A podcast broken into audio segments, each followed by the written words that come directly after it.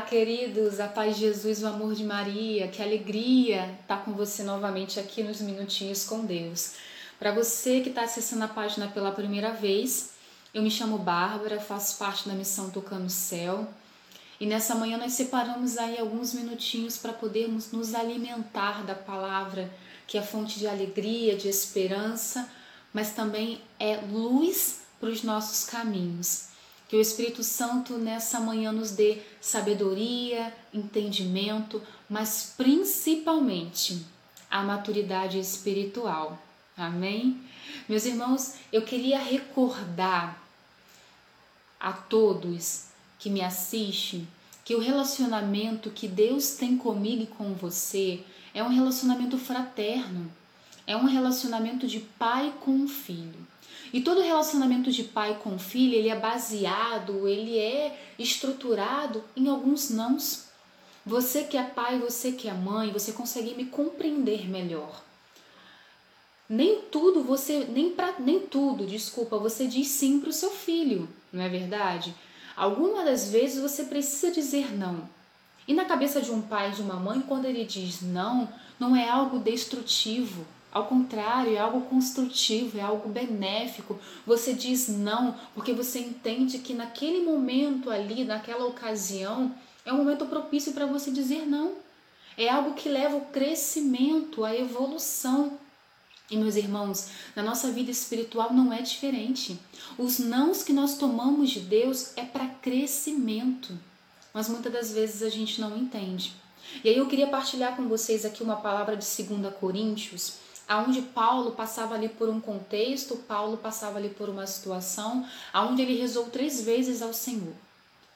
E três vezes o Senhor negou o pedido. E a palavra diz assim: fica lá em 2 Coríntios 12, é, versículo 8. Três vezes roguei ao Senhor que o apartasse de mim, mas ele me disse: Basta-te minha graça, porque é na fraqueza que se revela totalmente a minha força. E aí lembrando um pouquinho de Paulo, mas também lembrando um pouquinho de Jesus, quando Jesus estava ali a caminho da crucificação, Jesus olha para o céu e clama a Pai, se possível, livra-me desse cálice.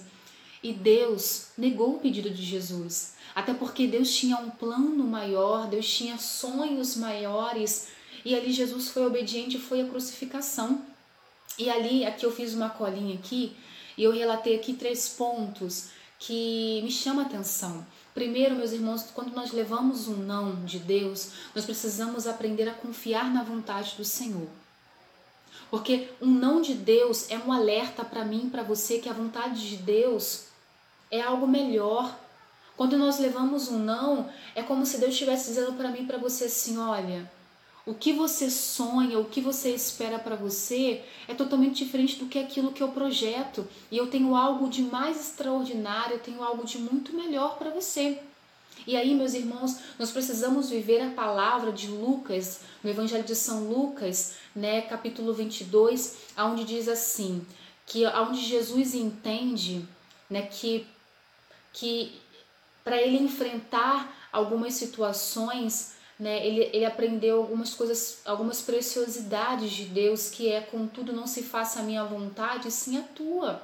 Quantas vezes Jesus olhou para os céus e clamou isso, Senhor, que não faça a minha vontade, mas que faça a sua. E nós precisamos ter essa maturidade espiritual, assim como Jesus teve, de sermos maduros na fé.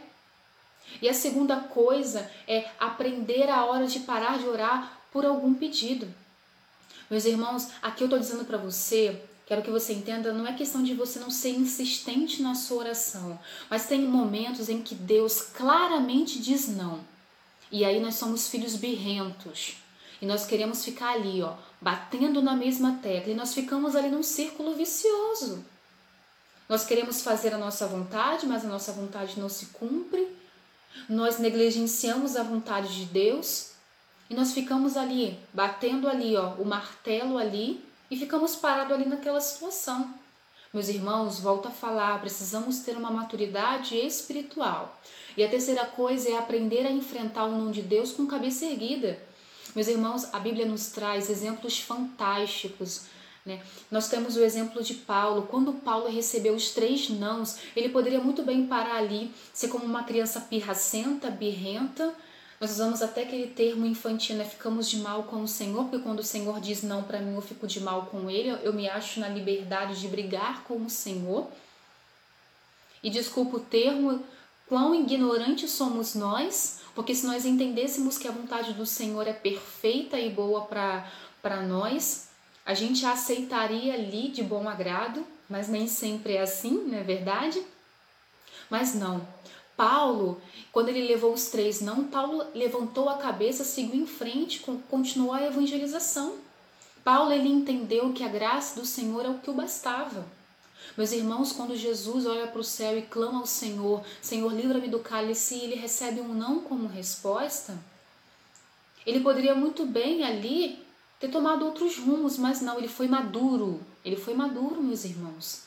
E ele seguiu para a crucificação porque ele entendeu a vontade do Senhor.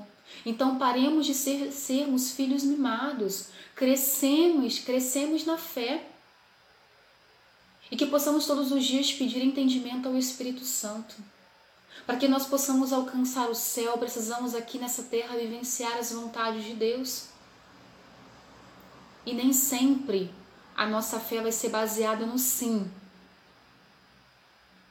Teremos muitas das vezes que ouvir não e entendermos que esse não é construtivo.